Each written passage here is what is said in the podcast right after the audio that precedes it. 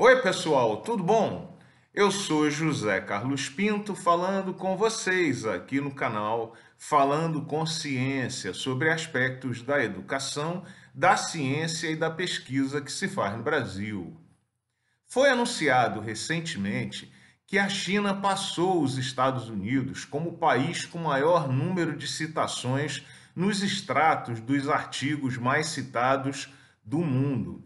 A notícia é muito importante porque assim a China parece consolidar o seu papel como país que mais produz ciência e pesquisa em todo o mundo, já que há cerca de cinco anos a China é também o país que mais publica artigos científicos em periódicos científicos que circulam no mundo todo. Se tomarmos o número de citações como uma medida de qualidade, o que é muito polêmico, você sabe, temos discutido esse tema aqui no canal, mas nesse caso, seria correto então afirmar que a China produz a maior quantidade e a melhor fração dos artigos científicos no mundo e, portanto, a maior quantidade e melhor ciência produzida no planeta. Essa notícia é extremamente relevante porque mexe com o imaginário das pessoas e com a geopolítica mundial do conhecimento.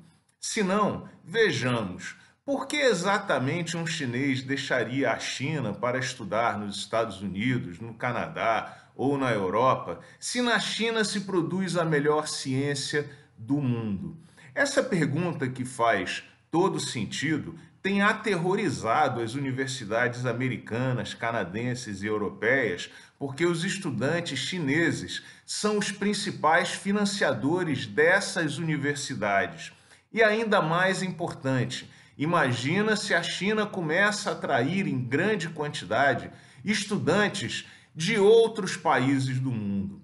É por isso que, nesse momento, há um movimento nos Estados Unidos, na Europa, para resistir e contestar essa liderança da China, o que para eles é muito importante para manter os Estados Unidos, o Canadá e a Europa na liderança acadêmica mundial. Mas o que fazer? Bom, você já ouviu falar no Harvardômetro? Pois é, o Harvardômetro são aqueles rankings que são criados para mostrar e dizer que as universidades americanas, europeias e canadenses são as melhores do mundo.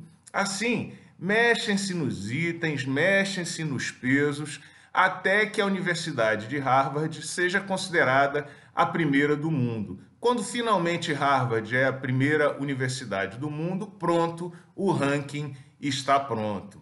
Não pense que isso é brincadeira, isso está acontecendo agora, nesse momento. Para contestar a liderança da China, universidades americanas, europeias e o sistema científico do norte está dizendo que é verdade que a China produz mais papers, é verdade que tem tido mais citações, mas a liderança verdadeira desses trabalhos é dos professores e dos laboratórios europeus, norte-americanos e canadenses. Pois é, não se sabe exatamente nesse momento como medir essa tal liderança, mas esse tema está nesse momento em fermentação. E não se espante se em futuro muito breve esse tema não for copiado e trazido para o Brasil, de maneira que você terá que informar o que publicou, seu índice H e qual é o seu índice de liderança. Você que acha que essa história de ranking é séria, deveria ver alguns vídeos anteriores do canal em que tratamos desse tema. Assim, se a China passou os Estados Unidos, o Canadá e a Europa, a solução é muito simples. Harvardômetro neles. Um grande abraço e até o próximo vídeo.